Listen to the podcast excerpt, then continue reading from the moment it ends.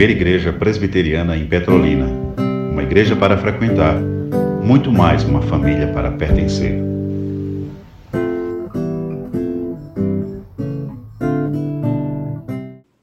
Quem mais tenho eu nos céus? Disse Asaf. Salmo 73. Não há outro em que eu me compraza na terra. E aqui estamos nesta noite, porque temos o mesmo sentimento. Fazemos coro com Asaf. Quem mais tenho eu nos céus? Salmo 73. Ele olha para o alto e diz: Quem mais tenho eu nos céus? Verticalmente. Aí ele olha agora horizontalmente e diz: Não há outro em quem eu me compraza na terra. A Ele a glória, hoje e sempre. Amém. Abramos a Bíblia Sagrada, no primeiro livro da Bíblia, Gênesis, o capítulo 3. Estamos ainda com a nossa série, Gênesis de 1 a 11, a história que explica todas as histórias. E agora chegamos no capítulo 3, aliás, já estamos, já este é, salvo engano, o quarto domingo do capítulo 3 de Gênesis. Palavra de Deus. Gênesis, o capítulo 3.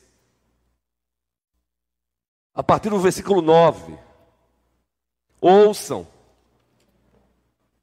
a voz do Supremo Pastor da igreja, Jesus Cristo. Dele somos apenas co-pastores e com muito prazer.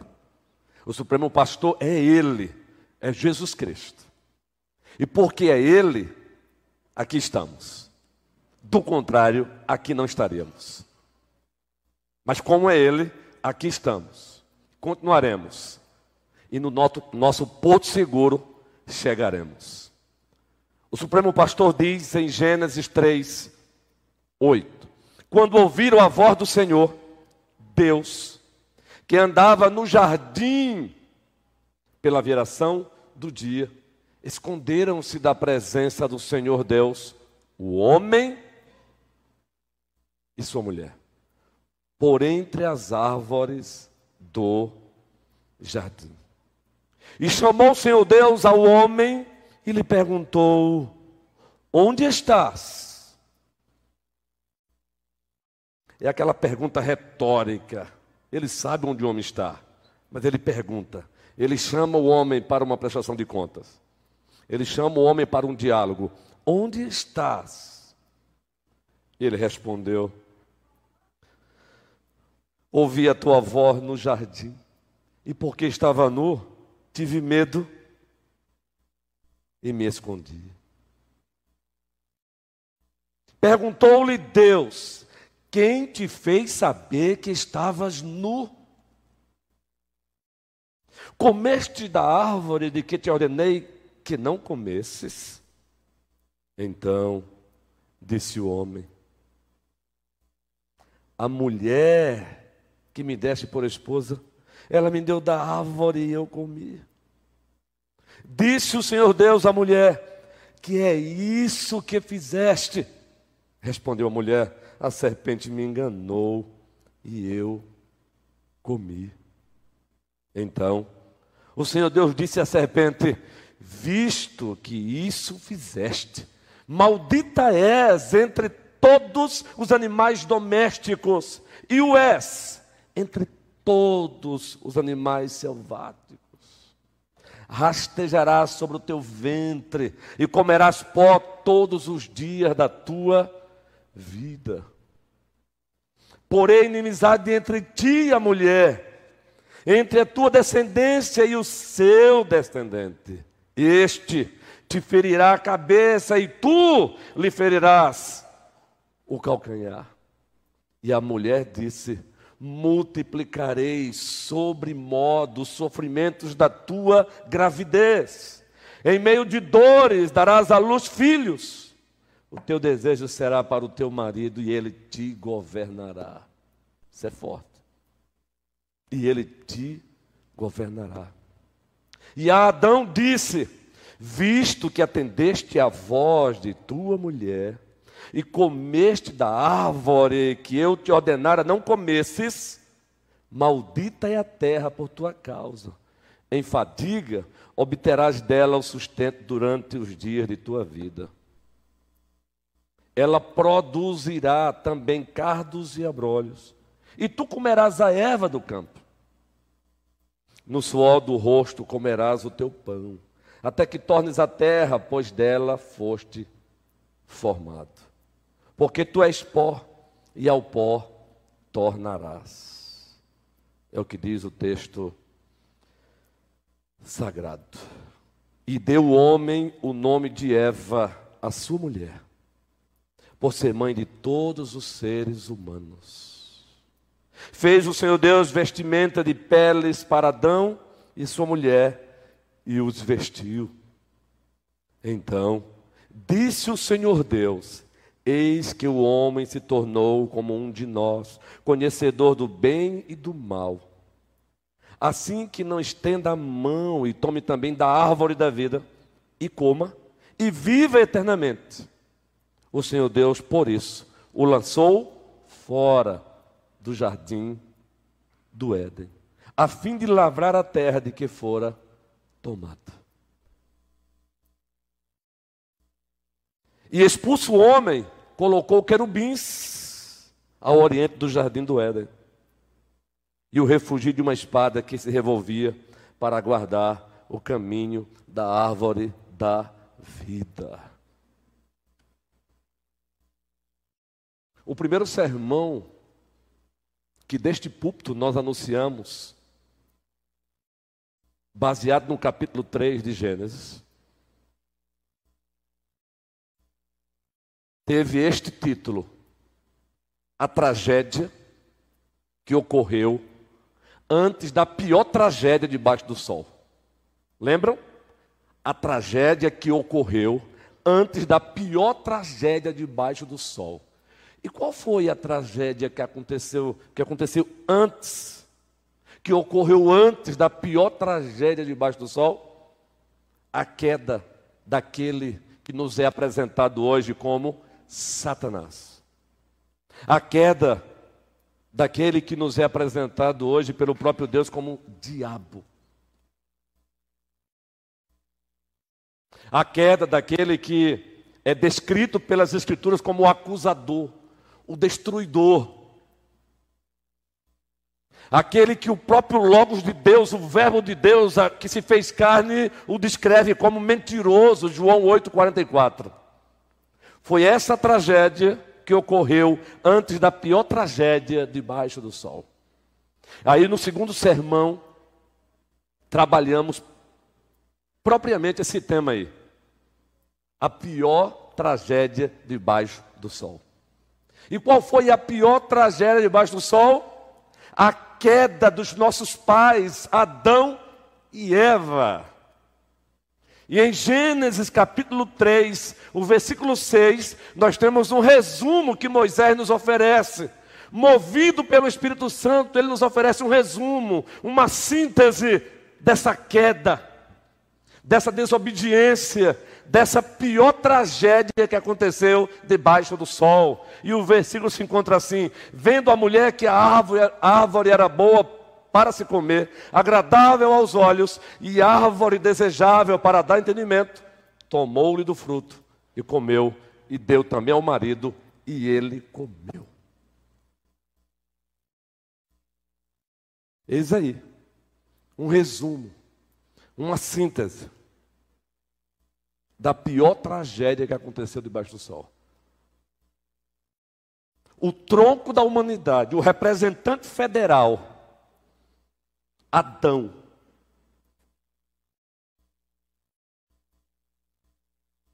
Que se encontrava no mandato probatório, foi reprovado. Ele desobedeceu. Ele ousou virar as costas para Deus, o seu Criador. E não há necessidade aqui de recapitularmos o sermão que pregamos aqui há 15 dias e o tema foi esse daí: a pior tragédia debaixo do sol.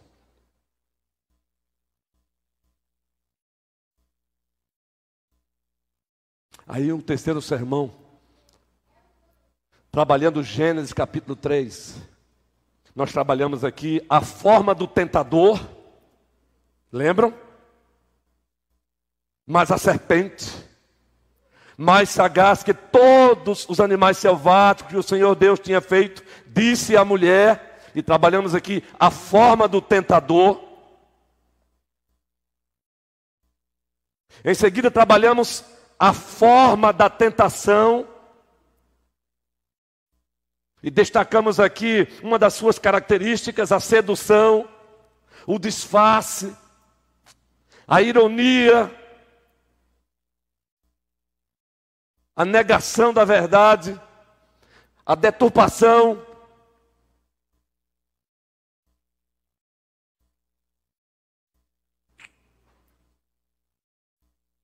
Trabalhamos também a forma do pecado há oito dias e suas consequências, lembram?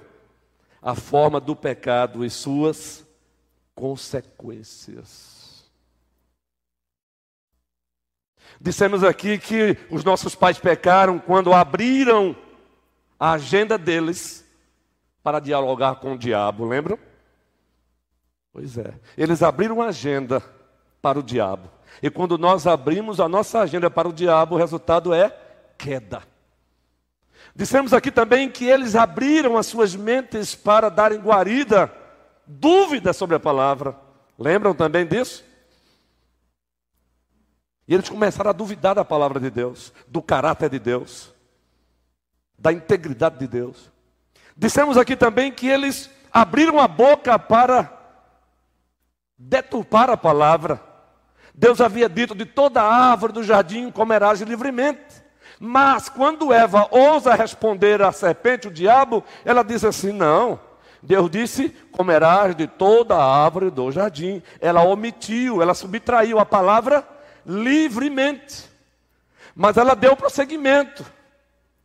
A ordem foi: não comerei, não comam da árvore do conhecimento do bem e do mal. Em seguida ela diz: e nela nem tocareis. Ela agora adiciona. Dissemos aqui também que eles caíram quando ouviram, abriram seus ouvidos para dar ouvido à negação da palavra. O diabo negou: é certo que não morrereis.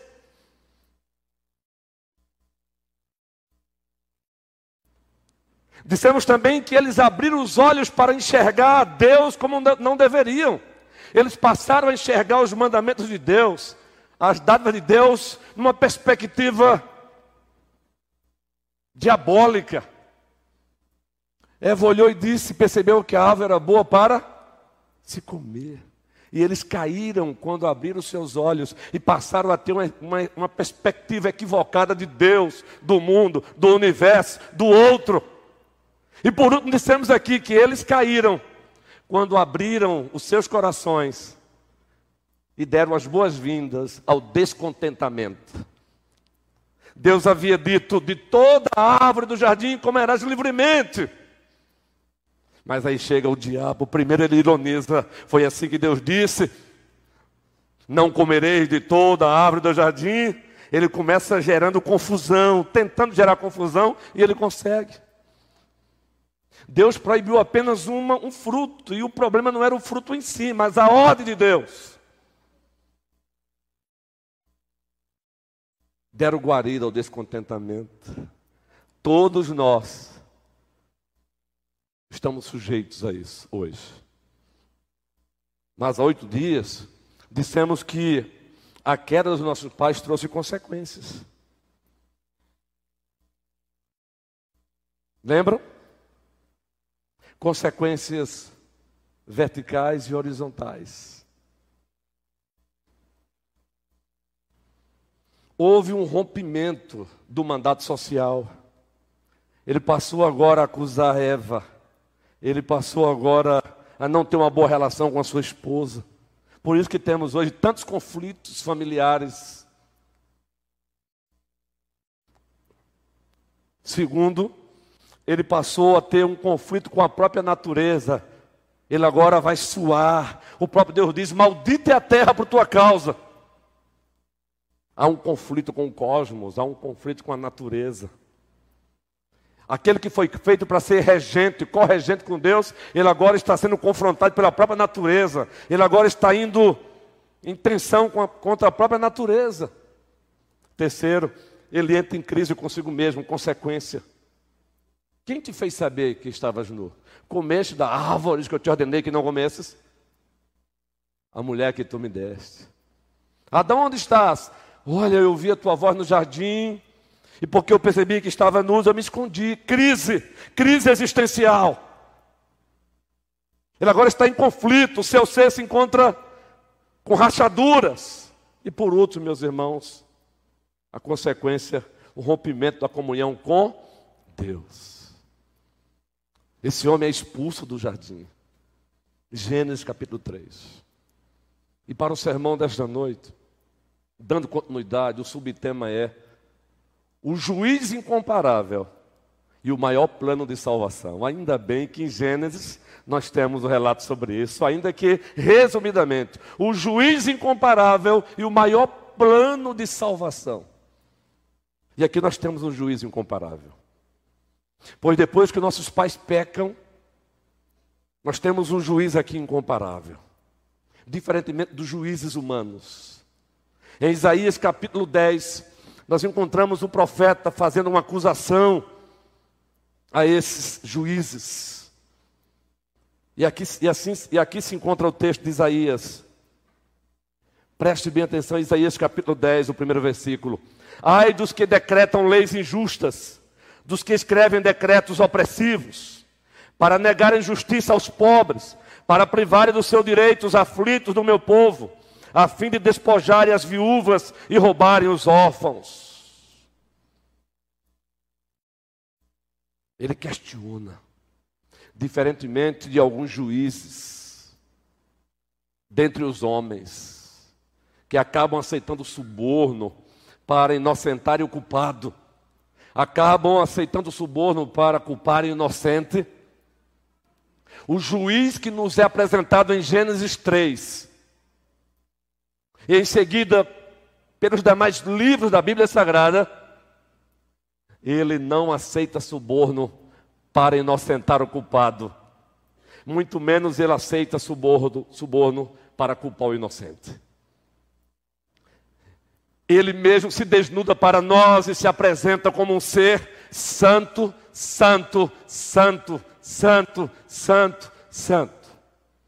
Isaías capítulo 6, o profeta, o profeta Isaías diz: No ano da morte do rei Uzias, eu vi o Senhor assentado sobre um alto e sublime trono, Pedro.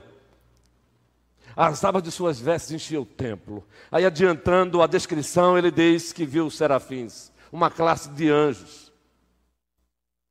E ele percebe que esses serafins estão no ato de adoração. E sabe qual é a composição?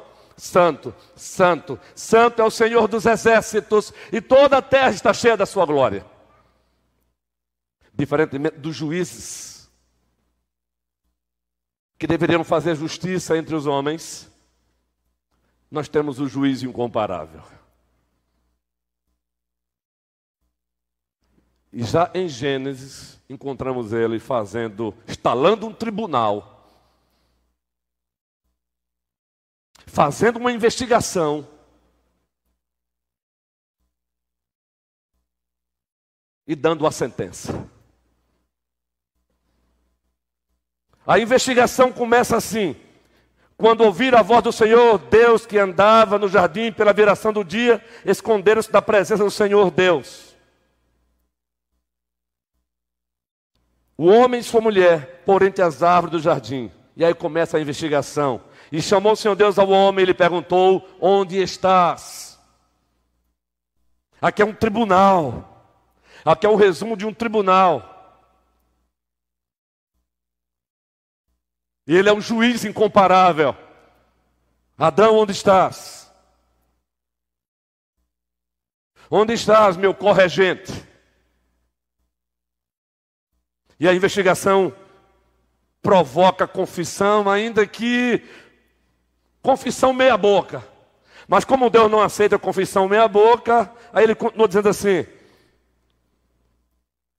Ele respondeu: Ouvi a tua voz no jardim, porque estava nu, tive medo e me escondi. Ele deveria ter dito: Eu pequei contra ti. Ele deveria, é claro que é um anacronismo histórico. Ele não tinha como ter como exemplo Davi. Adão foi o primeiro homem, mas apenas didaticamente. Ele deveria ter feito o que Davi havia feito.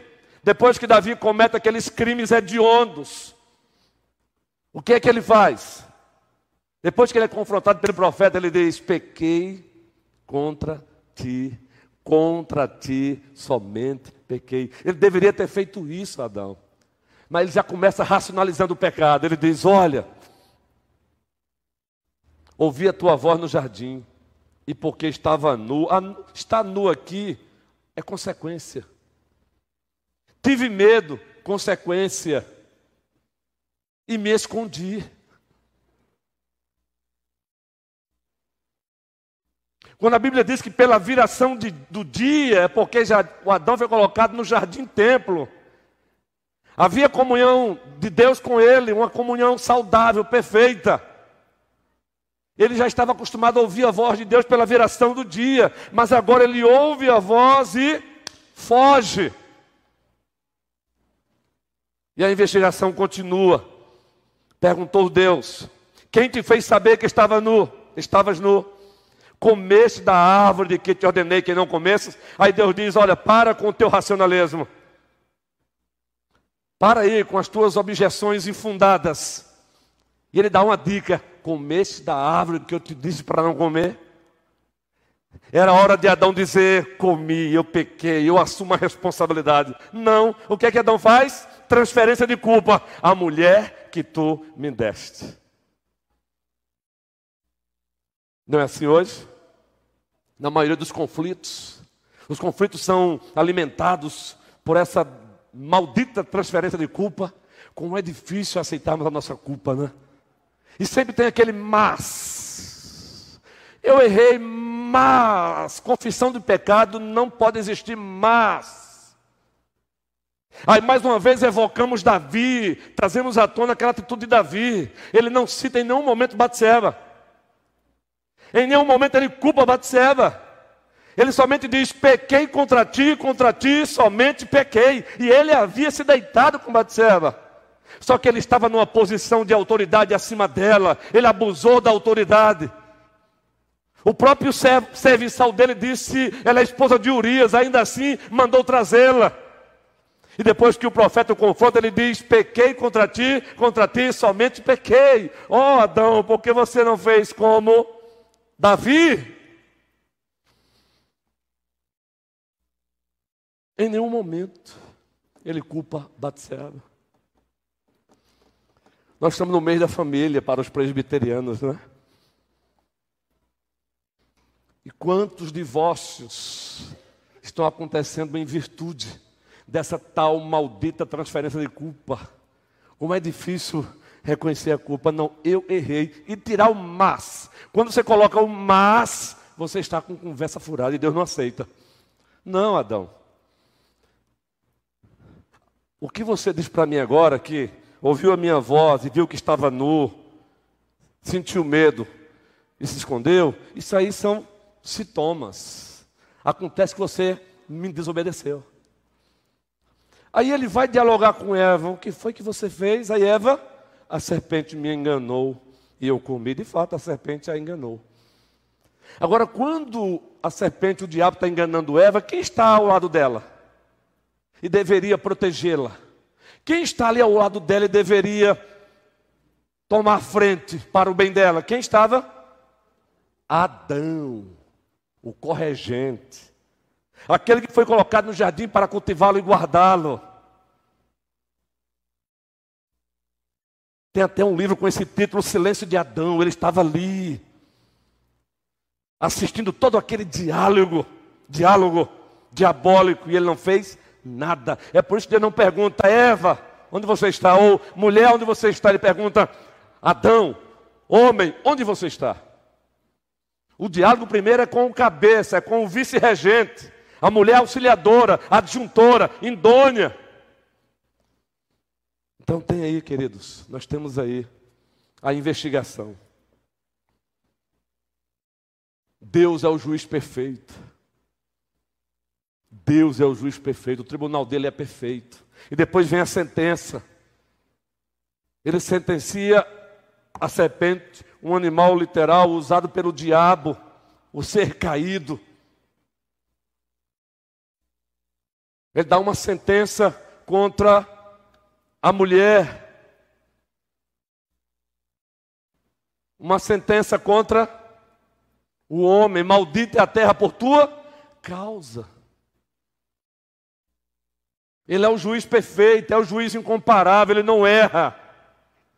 E o pior de tudo é que em Gênesis capítulo 3, o versículo 23, encontramos aí o ápice da sentença. O ápice da pior tragédia, ou melhor, a consequência da pior tragédia debaixo do sol.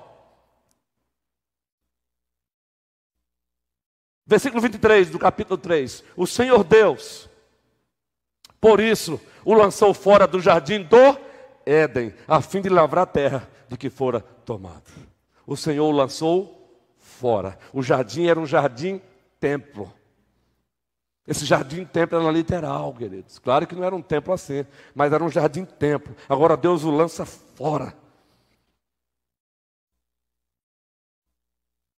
Então esse juiz incomparável, ele faz um trabalho de investigação perfeita. E esse juiz incomparável, ele dá uma sentença justíssima. E sabe por que ele faz isso? Sempre fará? Primeiro, porque, segundo o salmista, no Salmo 139, diz que ele é onisciente. Abramos aí no Salmo 139. Adão queria ludibriá-lo, Adão achou que iria enganá-lo. Para com isso, Adão. Ah, para, está ficando feio. É o nosso linguajar coloquial no dia a dia, né? Ah, para, para, para, está ficando feio. Você está diante do Todo-Poderoso, Adão. Você está diante do Todo-Poderoso que o salmista no Salmo 139 o descreve assim. Aí nós temos alguns atributos incomunicáveis de Deus. Atributos de, de, soberan... de, de transforma Deus no ser, aliás, que o descreve como um ser absoluto. Toda a igreja juntinhos, vamos ler. Senhor, tu me sondas e me conheces. Para com isso, Adão. Ele te sonda e te conhece. Novamente, prossigamos. Sabes quando me assento e quando me levanto. De longe penetras os meus pensamentos. Esquadrinhas o meu andar e o meu deitar e conheces todos os meus caminhos. Para com isso, Adão. Esquadrinhas o meu andar e o meu deitar e conhece todos os meus caminhos. E o texto prossegue: Ainda a palavra me não chegou à língua, e tu, Senhor, já conheces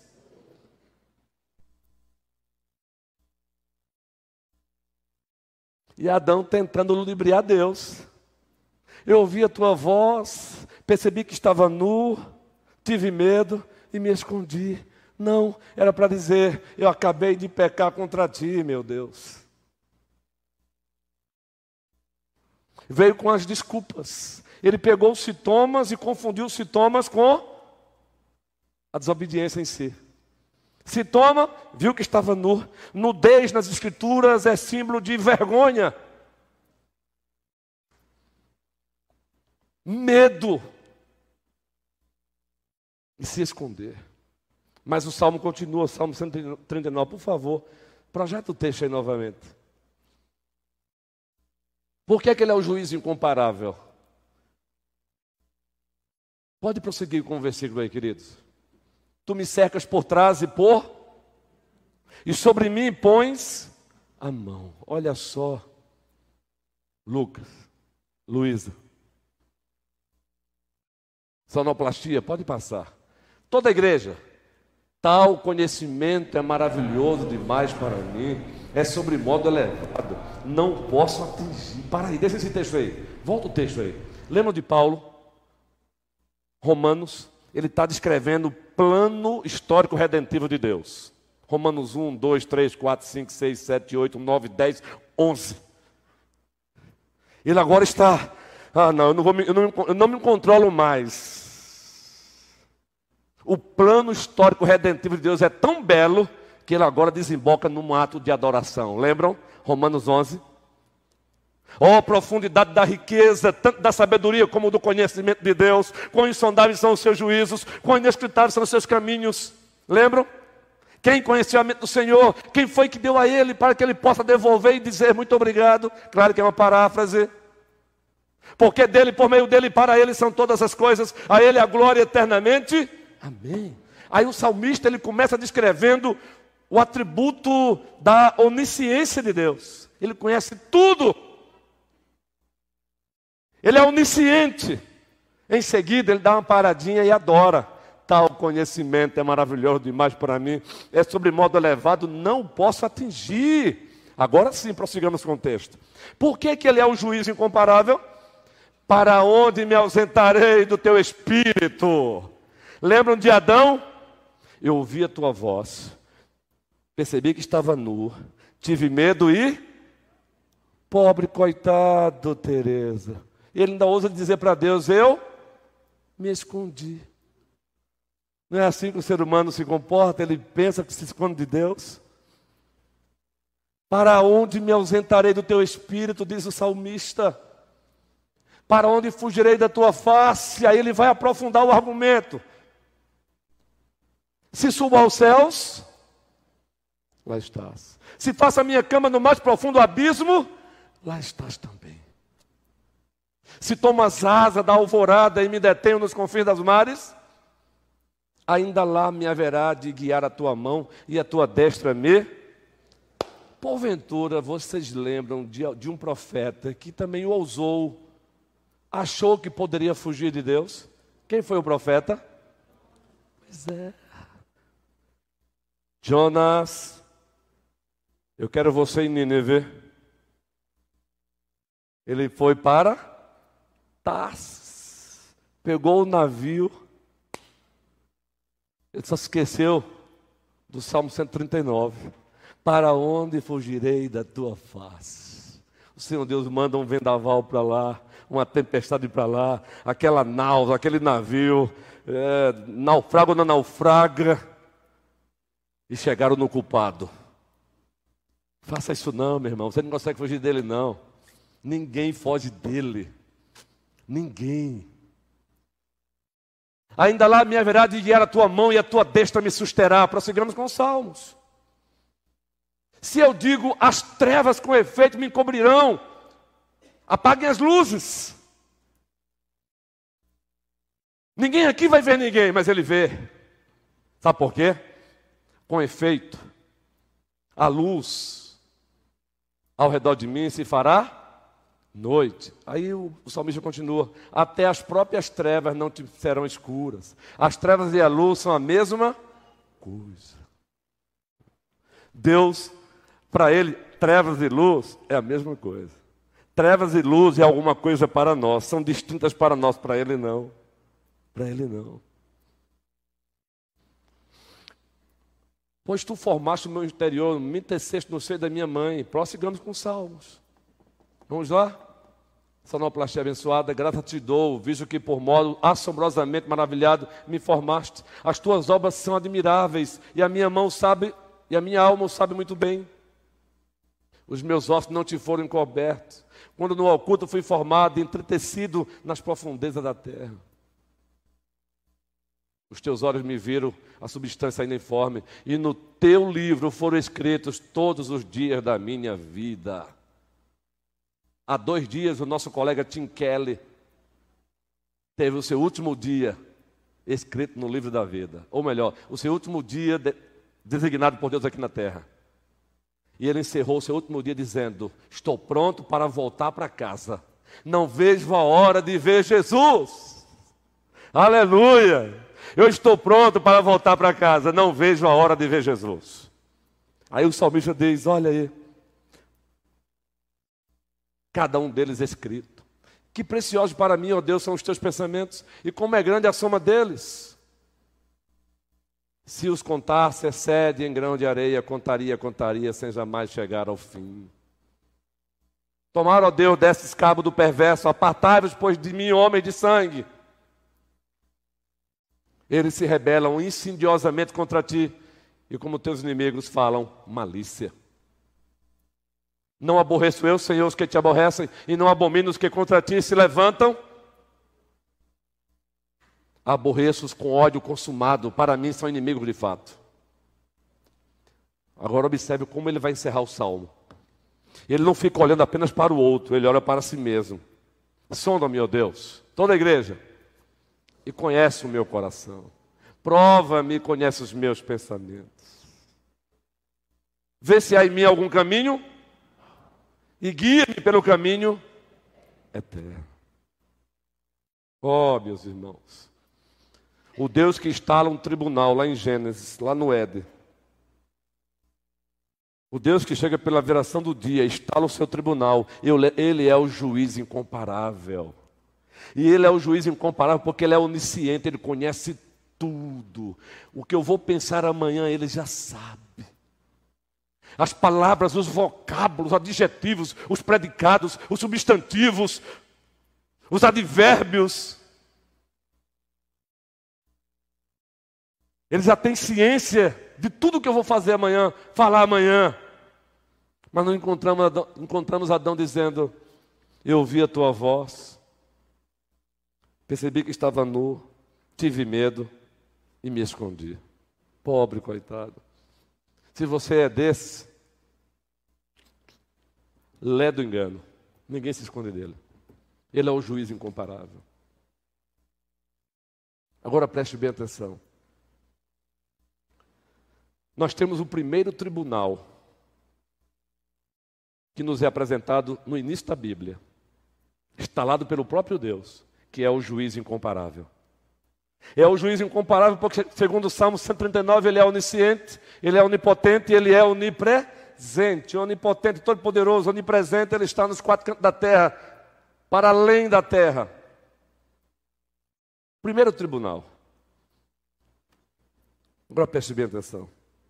Esse mesmo juiz incomparável estabeleceu um dia onde vai ter o último tribunal debaixo do sol. O primeiro tribunal foi ele que instalou, lá mesmo no Éden. Pela viração do dia, ele chama o homem a uma prestação de conta. Ele está no tribunal, ele investiga, ele condena, ele dá a sentença. Abra sua Bíblia em Apocalipse capítulo 20. Pois bem, se Gênesis nos apresenta o primeiro tribunal estabelecido por Deus, instalado por Deus, Apocalipse, o apóstolo João nos fala do último tribunal que vai acontecer debaixo do sol. Apocalipse 20. Ah, pastor, isso é passado, não vai ter mais nada. Vai ter, observem. O mesmo juiz incomparável. Apocalipse capítulo 20, a partir do versículo 11. Toda a igreja, por favor. Junto, vamos ler?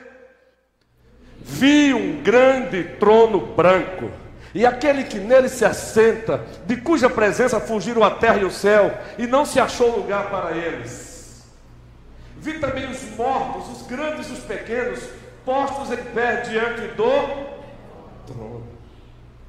Então, preste bem atenção, sublinhe aí na sua Bíblia, viu? Se abriram livros. Observe, continua o texto, não é? Não volte o texto aí, guerreiro de Deus, precioso. Se abriram livros. Ainda outro livro, o livro da vida. Foi aberto. E os mortos foram o que, queridos? Julgados. Vai acontecer esse tribunal. O último aconteceu o primeiro lá no Éden. E vai acontecer o último também, debaixo do sol. E o mesmo juiz incomparável vai julgar a humanidade.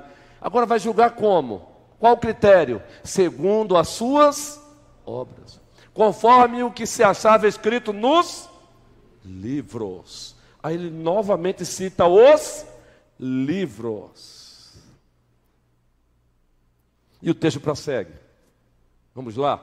Deu mal aos mortos que nele estavam. A morte e o além entregaram os mortos que neles haviam. E foram novamente, quando a Bíblia repete uma palavra, ela está dizendo: preste atenção nisso aqui, preste atenção nisso aqui. Quando há uma repetição, seja no Antigo Testamento ou no Novo Testamento, Deus está dizendo: preste bem atenção nesse detalhe aqui. Vocês perceberam que é uma repetição sobre julgamento, julgamento, julgamento? Ninguém vai escapar do julgamento daquele que é o juiz incomparável. Ninguém. O nosso poder executivo no Brasil não vai escapar desse julgamento. O nosso poder legislativo não vai escapar desse julgamento. E o poder judiciário, muito menos. Todos compareceremos diante desse julgamento aí. E o juiz é incomparável. Esse é o nosso consolo. O consolo para quem anda, para quem está nele, caminha com ele para a glória dele. É desespero para quem está fora dele, não está caminhando com ele, muito menos para a glória dele. Aí é preciso se desesperar mesmo. Mas aí, Raul Gil, o texto prossegue, meu mano, e diz assim: Então a morte e o inferno foram lançados para dentro do lago de fogo. Esta é a segunda morte, o lago de fogo. Vamos ler esse texto agora. Lembra do livro da vida lá na frente, lá atrás? Lembra do livro da vida? Ele agora vai ser novamente citado. Repetição significa preste atenção nesse detalhe aqui. Deus está dizendo pare e preste atenção nisso aqui. Todos juntos.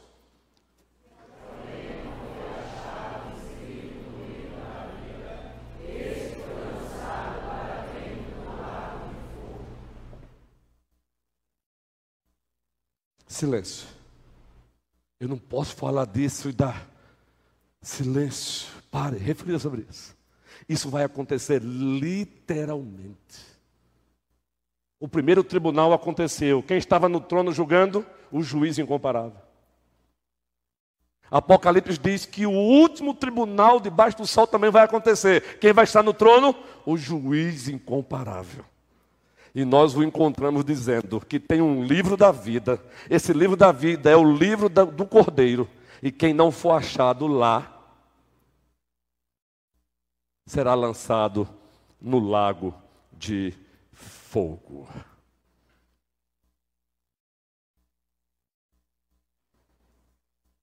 Silêncio.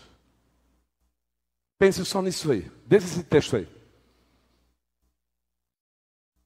esse versículo aí, essa verdade aí, para você que está aqui, é motivo de consolo para você? Como assim? Essa verdade aí é motivo de desespero, de angústia? Como assim? Então vou explicar. É alegria para quem tem a certeza de que o seu nome está escrito no livro da vida. E quando esse livro for aberto, meu irmão, você vai ouvir, sabe o que? Mateus 25. Entrem benditos do meu Pai. Agora, se o teu nome não estiver lá, ah, se o nosso nome não estiver lá, Mateus 25, ele vai dizer o contrário. Vai dizer o que, gente? Apartai-vos de mim, maldito, para o fogo eterno preparado para o diabo e seus anjos.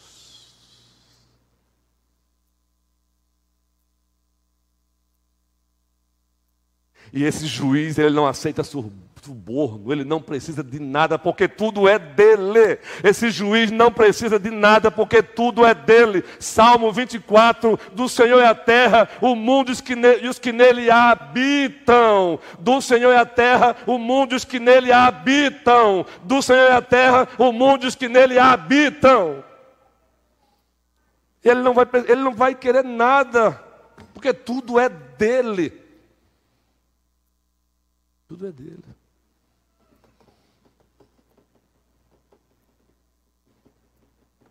Segunda carta aos Coríntios, o apóstolo Paulo diz, capítulo 5, versículo 10: Todos nós compareceremos diante do tribunal de quem? De Cristo, de Deus. Todos.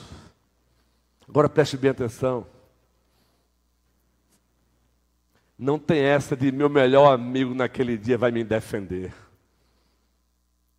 E muitas vezes você ousa virar as costas para Deus em virtude do teu melhor amigo. Quem vai estar no trono naquele dia não, é o teu, não será o teu melhor amigo aqui da terra. Quem vai estar no trono naquele dia, ele pode ser o teu melhor amigo, mas pode ser o teu pior inimigo. Preste bem atenção, o teu pior inimigo, ele, o teu pior inimigo pode ser o diabo, não, ele já é. O, o pior inimigo do ser humano pode ser o próprio Deus, que ele não aceita suborno. Aí eu quero fazer um trocadilho com Romanos 8, porque Paulo diz assim, consolando a igreja: se Deus é por nós, conclua a igreja. Aí Augusto Nicodemo escreveu um livro com o seguinte título: E se Deus for contra nós? Se Deus é por nós, sinto muito, pode abrir ala que nós vamos passar.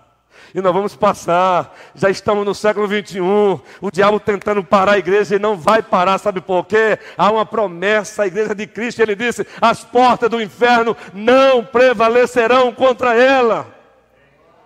É por isso que nós cantamos aqui com frequência: ressuscitou, ressuscitou. Para sempre, porque ele ressuscitou, as portas do inferno não prevalecerão contra a igreja. Raul Gil.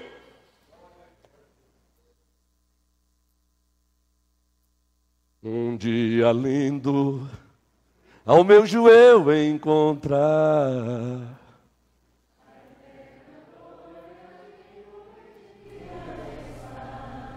Goze a alegria, posso então eu sentir.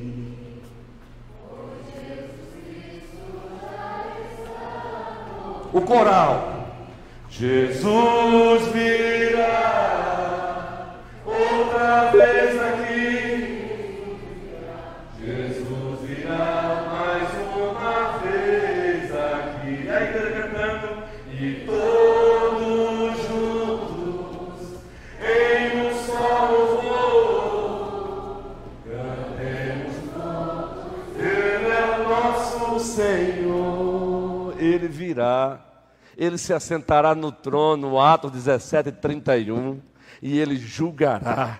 Ele vai abrir os livros e vai abrir o livro da vida. E nós queremos te encontrar lá. O nosso desejo é estar lá e ver um arcanjo, ou um querubim, ou um anjo recebendo a ordem: leiam, leia faça a chamada. Livro da Vida, Livro do Cordeiro. Luiz Ronilson Gil de Souza. Amém, meu Senhor. Carlos Alencar. Amém, meu Senhor. Josué. Amém, meu Senhor. E o tempo vai passando e você e o meu nome. E cadê o meu nome? E cadê o meu nome? Se você não quer partir daqui com essa incerteza, é hoje. Renda-se aos pés de Jesus Cristo. Jesus Cristo é a caneta de Deus com a qual ele escreve o teu nome no livro da vida, ou melhor, ele já escreveu. Não saia daqui sem se render a Jesus Cristo. E hoje ficamos com esse sermão aqui, parte 1, porque a parte 2, o maior plano de salvação no próximo domingo, querendo o nosso Deus.